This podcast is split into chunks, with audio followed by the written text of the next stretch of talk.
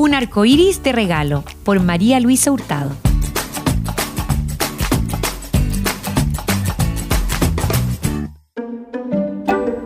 Juan era el padre de Lupita, una niña de cabello castaño y ojos marrones que muy pronto cumpliría siete años. Cuando Juan le preguntó a su hija qué le gustaría de regalo de cumpleaños, la dulce Lupita respondió sin dudar: Mi único deseo es tener un arco iris. ¿Un arco iris? replicó su padre lleno de curiosidad e intriga. Sí, papá, dijo Lupita. Lo que más quiero en el mundo es tener mi propio arco iris. Cumplir el deseo de su hija no parecía una tarea sencilla, pero tampoco imposible. Todavía faltaban un par de días para el cumpleaños de su pequeña y creía lograrlo. Así pues, Juan se puso manos a la obra. Comenzó la búsqueda revisando en algunas tiendas cerca de casa. También miró en el supermercado, en la librería, en la juguetería e incluso en una famosa tienda de artículos deportivos. A todos los sitios donde iba preguntando lo mismo, ¿tiene por casualidad un arco iris? Es para mi hija Lupita, que pronto cumplirá siete años. Le fue bastante mejor de lo que esperaba. En los distintos lugares que visitó, encontró un sinfín de objetos con arco iris. Peluches, cintillos para el cabello, pantuflas, calcomanías, libros de cuento e incluso una patineta. Eran tantas las opciones que Juan quedó aún más confundido sobre qué comprarle a su hija. Y para no meter las patas, decidió confirmar con Lupita si realmente deseaba un arco iris para su cumpleaños. Papá, aclaró la niña, no quiero una cosa que tenga pintado un arco iris o forma de arco iris. Quiero uno de verdad, de esos que están en el cielo y que solo salen los días soleados después de una lluvia. Juan quedó helado. ¿Su hija lo creía Superman acaso? ¿Cómo era capaz de pedirle un arco iris de verdad, sabiendo lo difícil que era conseguir eso? ¿Estás segura que no prefieres una caja de lápices, una mochila o una muñeca? Lupita negó con la cabeza. ¿Unos patines quizás o un libro de aventuras? ¿O unos binoculares para mirar las estrellas? insistió el padre, agotando sus últimas esperanzas. Lupita volvió a negar con la cabeza. Si Lupita era testaruda, su padre lo era aún más. Rendido ante el asunto, Juan decidió ir hasta el cielo a coger un arco iris con sus propias manos. Primero, revisó el pronóstico del tiempo para ver cuándo llovería sobre la ciudad. Por fortuna, se anunciaban aguas para el mismo día del cumpleaños.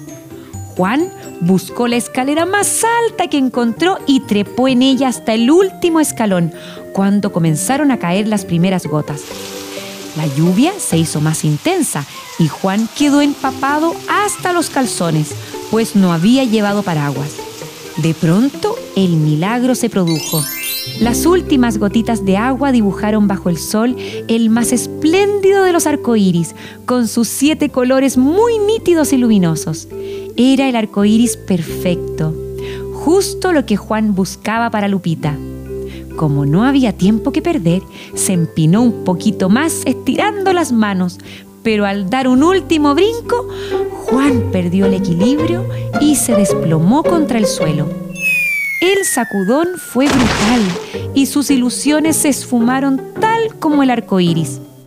La caída le provocó un gran moretón en su mejilla derecha, que a los pocos segundos se puso color morado intenso. Adolorido y desanimado, Juan decidió marcharse rumbo a la celebración de Lupita. Temía tanto desilusionarla. Creyendo que nada podía ser peor, de camino a casa vio un árbol de mango y quiso coger uno pero al hacerlo, la fruta estaba tan madura y jugosa que el mango se deshizo entre sus dedos, chorreándose todo el jugo anaranjado por sus brazos y parte de su camisa. Ofuscado, decidió lavar sus manos en una pileta de agua de un parque que vio en el camino. Pero su mala fortuna fue tan grande que al acercarse a la pileta pisó el césped recién cortado y resbaló, quedando sus pantalones manchados de verde intenso y sus zapatos todos embarrados de lodo. Juan llegó por fin al cumpleaños de su hija, convertido en un verdadero mamarracho. ¡Papá!